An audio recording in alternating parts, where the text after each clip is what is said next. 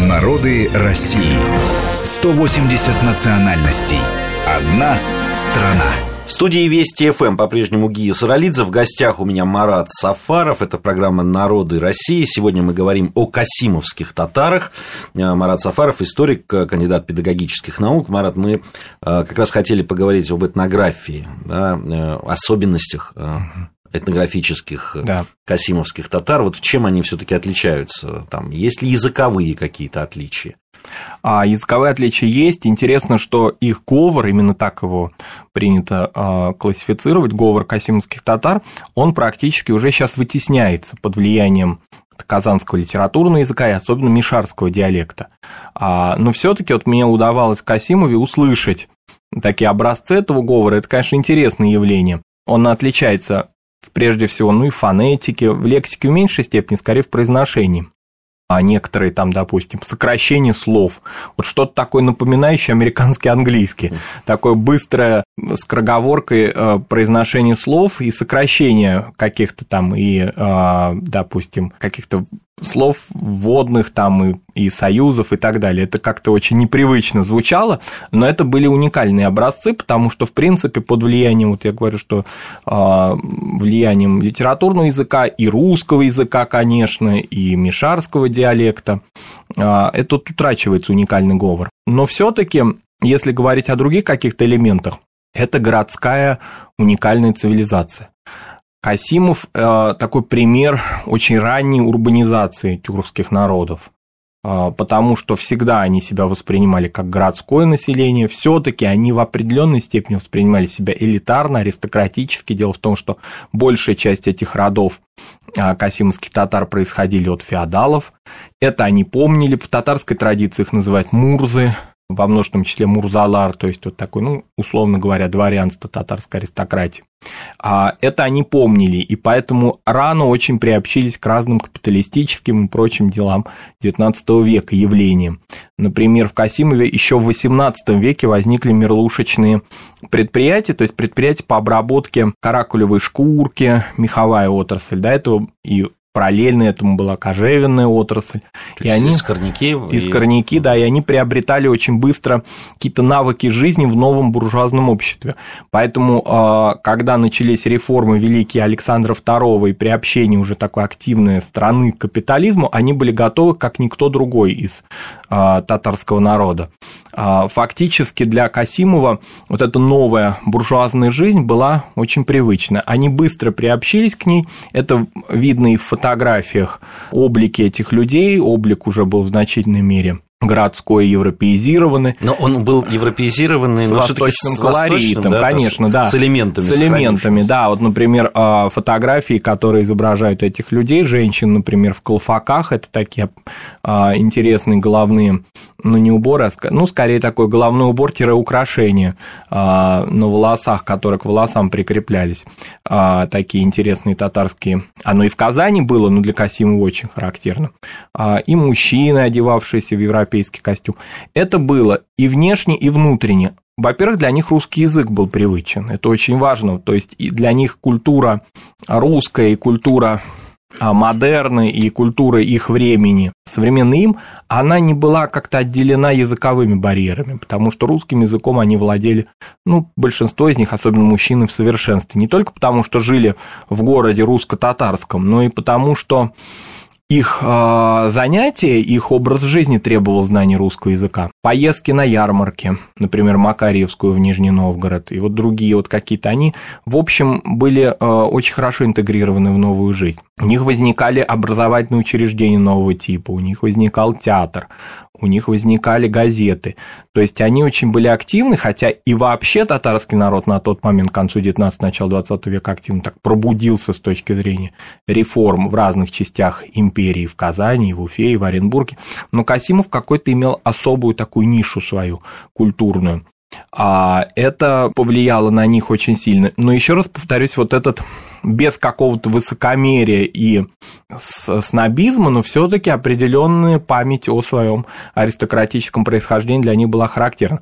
Другой разговор, что на протяжении истории, ну так условно говоря, от них отпочковалось большое количество людей, которые приняли православие и э, ушли и образовали русские аристократические семьи. Помнившие о своем ордынском или татарском происхождении, часто исторически связанные с Касимовым, но уже русские. А вот э, касимские татары, те, о которых мы говорим сейчас, это те, которые остались мусульманами, но помнили о своем происхождении. Не все из них, ну, что называется, были продублированы в дворянство, если так можно выразиться. То есть они многие оставались, ну, как мы и говорили в прошлых наших программах, вот эти мурзы – это уникальное явление, это не равно да, э, русскому дворянству. Варианты. Иногда да, иногда нет. Но в татарской среде всегда о них знали, а, а прямо по их фамилиям, о том, какое у них происхождение. Дело в том, что вообще вопрос о фамилиях для Касимова никогда не стоял, а поскольку большинство касимских татар имели родовые фамилии, тогда как многие другие татары в частях, разных частях империи фамилии вообще получили в конце XIX века, а некоторые даже в советское время, по имени отцов, дедов, там вообще производные какие-то шли от имени, от имен, собственно. У касимских татар такого не было, у касимских татар родовые фамилии ну, чтобы как-то не голословно, да, какие примеры можно привести. Шакуловы, например. Шакуловы вообще интересный род, они имели свое происхождение, вели свое происхождение от пророка Мухаммеда. Я раньше как-то скептически к этому относился, потом я увидел их родословное древо, шажере по-татарски, которое вот действительно очень плавно и хорошо подходит прямо непосредственно к пророку. А ширинские которые имели вообще крымское происхождение, но в Касимове долго жили, а, уже ну, длительный период аристократический род. Костровы, а, Акбулатовы и прочее. Очень много фамилий этих, и эти фамилии уже известны и в 18 и в 19 веке, и в русских источниках. И когда ханскую мечеть знаменитую в Касимове возрождали, при Екатерине Великой она, собственно, в своем указе перечислила касимовские семьи, которые, собственно, этим занимались. А ханская мечеть – это маленький, да, такой эпизод. А, это вообще один из символов Касимова, если не самый, да, такой яркий символ. А, эта мечеть интересна тем, что она была Петром Первым, так считается, во всяком случае, так городское предание об этом свидетельствует, была снесена а потом, за исключением минарета, а потом была возрождена в конце XVIII века, и вот, собственно, то, о чем мы сейчас, то, ту мечеть, которую мы сейчас видим в Касимове, она а, вот такую интересную историю имеет. А сам минарет из окского камня, мощный такой, он еще фактически ну, вот со времен образования Касимовского ханства дошел до нас. Это такой символ Касимовского присутствия татар, там и вообще уникальная эта история, а некоторые историки и ученые, э, искусствоведы, например, отмечают, что вообще это уникальный пример татарской средневековой архитектуры, потому что фактически мы имеем два только примера, это Касимов и Булгары, больше до нас не дошли какие-то такие интересные э, архитектурные сооружения средневекового татарского периода в России центральной мы не берем там, допустим, другие регионы России, скажем, там Крым и другие. А вот если брать центральную, Поволжское, Поволжский регион, Аку там и так далее, то вот, собственно, Касимов и булгары э, в Татарстане. Поэтому уникальны, конечно, уникальные группы, и вообще среди остальных групп татар об этом помнят, о значении Касимова, об истории это Касимова. Признается, это да? признается, да, то, что это, конечно, уникальное образование, что у них большая истории, что они особое значение в истории татарского народа занимают. Вот удивительно все-таки, э, что касимовские татары, которые на протяжении очень долгого времени жили ну, фактически среди, среди русских, угу. так долго сохраняют свою идентичность и, и язык, и а, какие-то традиции и так далее. Тем более, что они были урбанистические чуть ли не изначально. Вот это вызывает, конечно, очень интерес, такой любопытство. Да, а, и в течение 20 века это было, хотя в течение 20 века никаких, допустим, там в советский период уже, особенно в предвоенный, и вот дальше до конца 80-х годов никаких там центров национальной культуры уже не было, и мечети не действовали. Но вот возродилось все в последнее время. Сейчас в Касимове а, фактически уже две мечети, то есть та, которая, а, которую мы называем ханской, в ней ну так вообще, в принципе, да, а, планируется возобновить молитвы. И уже давно действующие с 90-х годов новая мечеть, есть культурные учреждения, общины есть. То есть это есть. Конечно, безусловно, они очень большому подверглись влиянию и ассимиляции и всего, но вот это ядро какое-то свое этническое сохранили. А, говоря вот если о численности, в принципе, а, каких-то вот таких четких ориентиров мы не имеем, сколько их, потому что если брать по Касиму, ну, около тысячи, так считается, да, а по Касиму, Касимовскому району Рязанской области. Но огромное, огромное количество выходцев из Касимова в разных регионах России и в других государствах, которые помнят о своем происхождении. В частности, вот их урбанизированная история, она повлияла на то, что они очень активно образовывали и активно участвовали в образовании, вернее, общин татарских э, в Москве и в Петербурге. И многие московские и петербургские татарские семьи ведут свое происхождение от касимовских татар и помнят об этом. В Средней Азии очень много людей, которые исторически связаны татар с Касимовым, и они помнят об этом.